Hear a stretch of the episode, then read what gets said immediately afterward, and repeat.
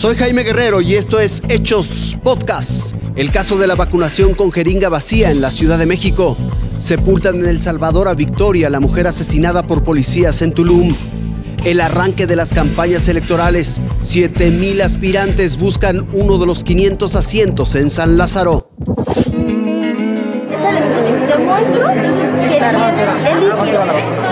Esas explicaciones se escuchan una y otra vez en la Escuela Nacional de Ciencias Biológicas, una de las siete sedes donde se aplica la vacuna contra la COVID-19 a los adultos mayores, y donde se informó que el fin de semana pasado se había aplicado una vacuna sin vacuna, un error que fue calificado por el gobierno de la Ciudad de México y el Instituto Mexicano del Seguro Social como humano. La voluntaria fue retirada de la brigada de vacunación. Pero estamos revisando cómo se hizo el reclutamiento por parte del propio Politécnico Nacional. Es, es alguien que eh, estudia ahí en, el, en la Escuela de Enfermería del Politécnico. Además, el IMSS colaborará si la institución decide hacer una investigación de los hechos.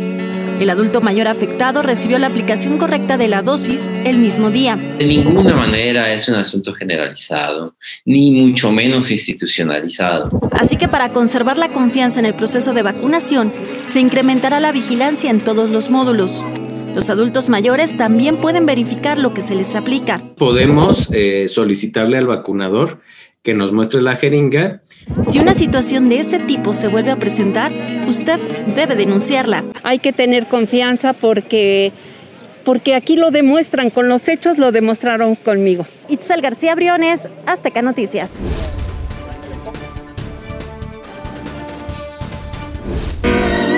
Bajo esta montaña de tierra yacen los restos de Victoria Salazar. Hoy descansa en El Salvador, el país que abandonó con el sueño de obtener más y mejores oportunidades. Ella se fue de hace como unos cuatro o cinco años más o menos. El por qué, pues creo que está más a la vista que todo, porque aquí no hay muchas oportunidades. Buscaba una mejor vida en el país que la vio morir.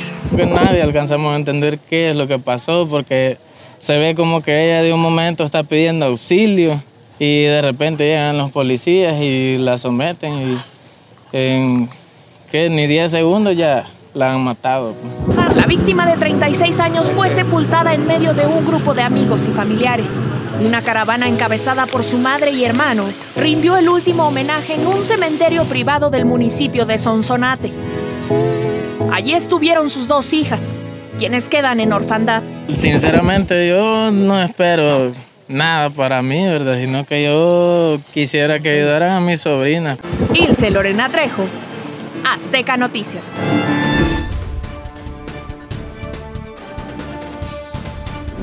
El primer minuto de este domingo arrancaron las campañas en 9 de 15 estados que renovarán su gubernatura. En Sinaloa, a las 12 con 1 ya arrancaba en Culiacán el morenista Rubén Rocha y en Guasave ya se bajaba de su autobús el priista Mario Zamora. En Chihuahua, las banderas del PAN ondearon en el arranque de Maru Campos y en Ciudad Juárez hizo lo propio el abanderado de Morena Juan Carlos Loe. En Ciudad de México, los candidatos de Morena a San Lázaro visitaron el Monumento a la Revolución y su líder nacional Mario Delgado estuvo en Querétaro. En Morena estamos listos.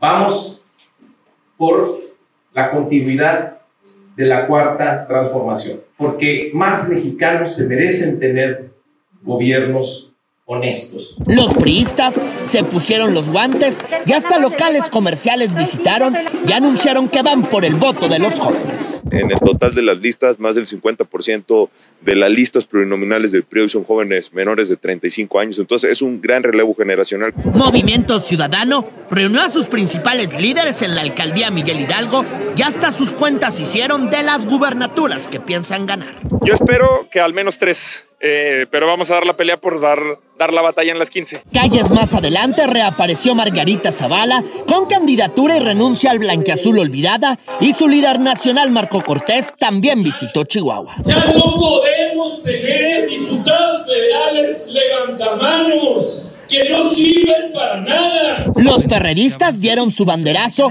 en la sesión del INE. Hoy la Cámara de Diputados va a representar el dique democrático. Pineda, Azteca Noticias. Esto fue Hechos Podcast. Les esperamos mañana.